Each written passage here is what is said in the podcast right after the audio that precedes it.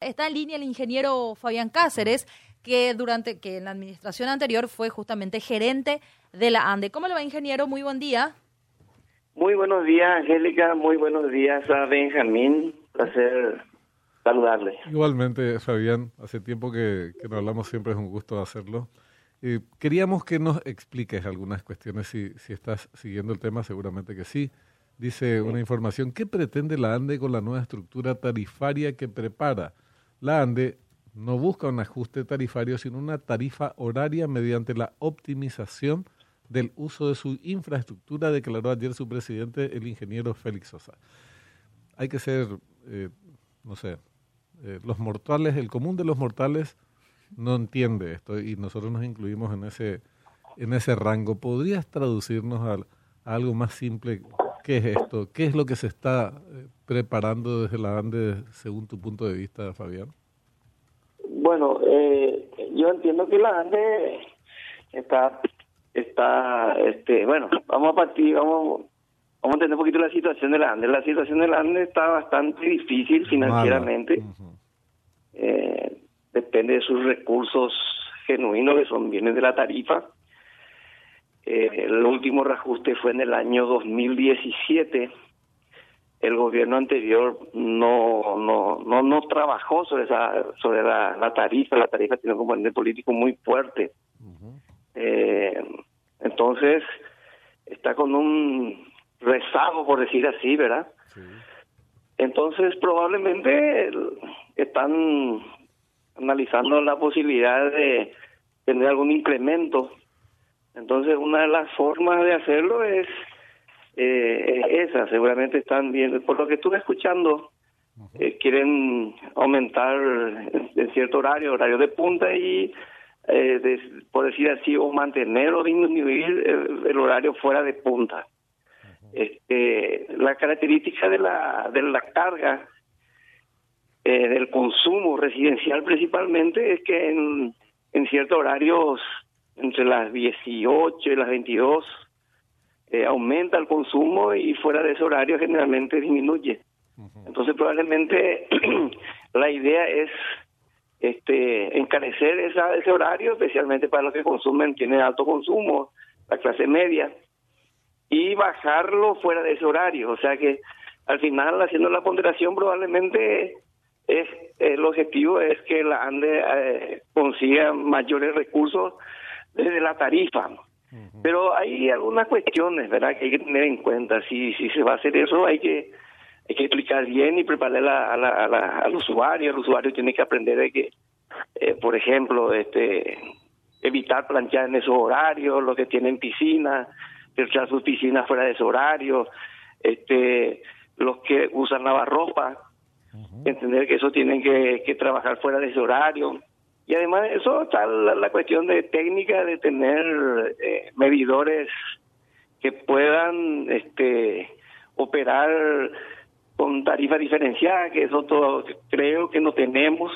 Eso va a llevar un tiempo, es un proceso, o sea que no es tan sencillo el tema, déjame. No, no, seguro que, que, no lo es. Y, mencionábamos justamente este déficit que tiene la- las cuentas de la ANDE que vienen arrastrándose desde hace mucho tiempo y seguramente se ampliaron con medidas en la época electoral que yo recuerdo que se tomaron, Sí, no me acuerdo sí, bien con precisión, pero eh, me acuerdo que se tomaron medidas de reducción, aumento de subsidios y cosas por el estilo que después eso se traduce en una situación financiera más eh, complicada para, para la ANDE. La pregunta es, eh, si en, la- en esa franja de mayor consumo tiene otra estructura de precios, lo que estamos hablando es de aumento. ¿Por qué no se habla con claridad? Eh, y decir, bueno, miren, en este horario, Sí. como estás diciendo vos ahora, ¿verdad? Va, Sí, a, tener un, sí. va a tener un costo distinto, así es que si no querés eh, pagar un costo más elevado, no consumas o, o, o administra mejor en este horario eh, en particular. Sí, sí, eh, es así mismo, Benjamín, como vos mencionaste, ¿verdad?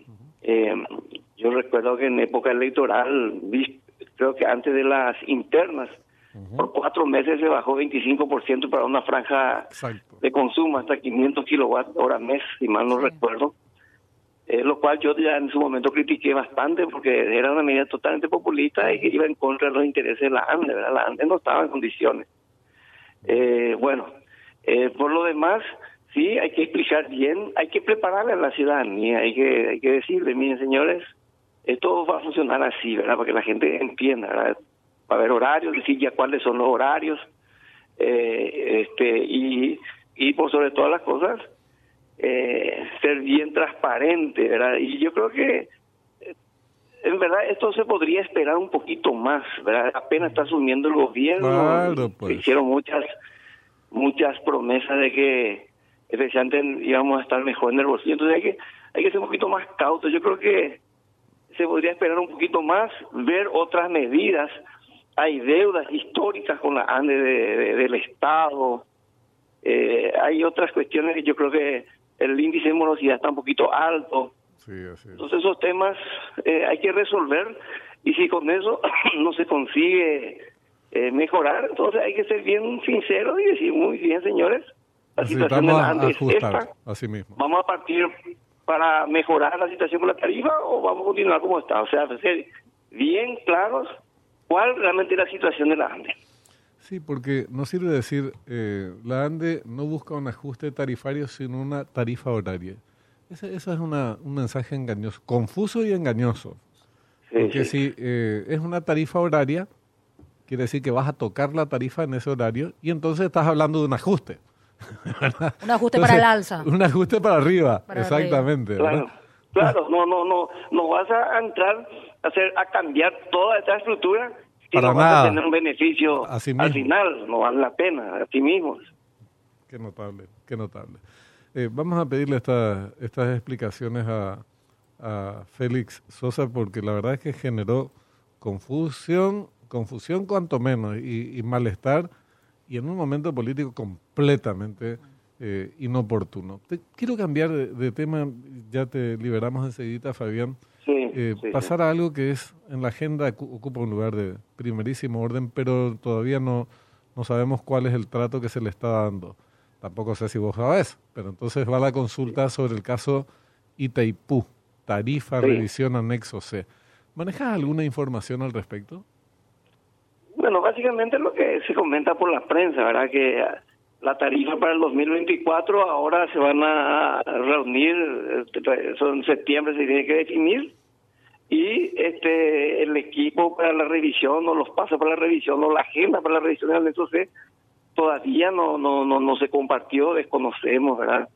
En agosto ahora el 13 se cumplió el plazo de los 50 años eh, eh, yo sé que el presidente de la República, Santiago Peña, estuvo ya en dos ocasiones visitando este al señor presidente Lula. Entiendo que dentro de esa agenda ya se comenzó a hablar, escuché decir de parte de él de que eh, se va a buscar una revisión integral, eh, lo cual celebro, me parece que está muy bien. Bueno, desde ese punto de vista político yo creo que ya se dio un paso que es muy importante.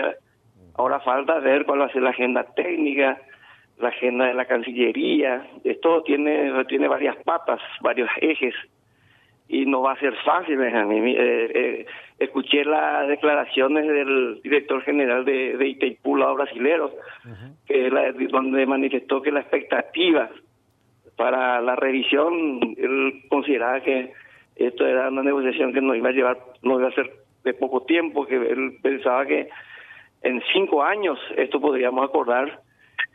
Y eso también nos demuestra de que el status quo les conviene, no va a ser fácil.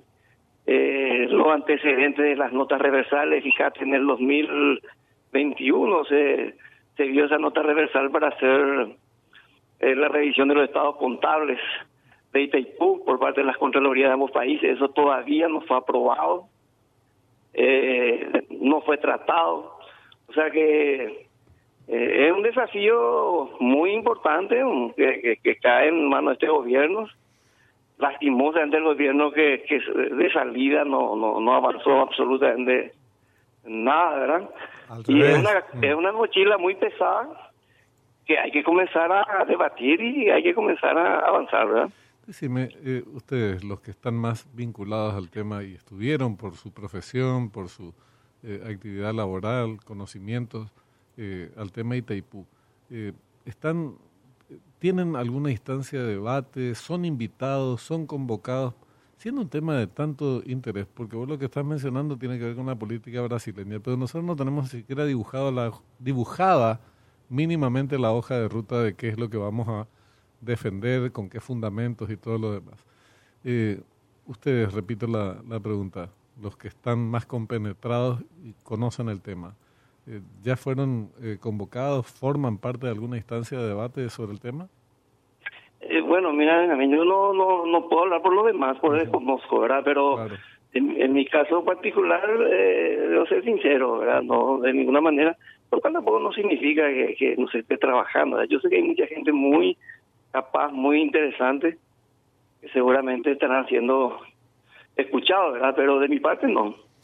Me encantaría conocerlos, porque en el debate previo escuchábamos muy, muy, pero muy pocas voces en la etapa anterior, digo, en los últimos dos años eh, sobre el tema eh, Itaipú. Así es que creo que estamos con mucho retraso en esta materia de tanta relevancia para el país. Pero bueno, eh, vamos a seguir empujando. Vamos a seguir, vamos a seguir apostando. Yo particularmente, Benjamín, creo que este nuevo gobierno ha manifestado su interés en avanzar en estos temas. Eh, hay que darle un poquito de crédito. Yo particularmente lo pienso así, ¿verdad? Y tengo esperanza de que sea algo diferente, ¿verdad?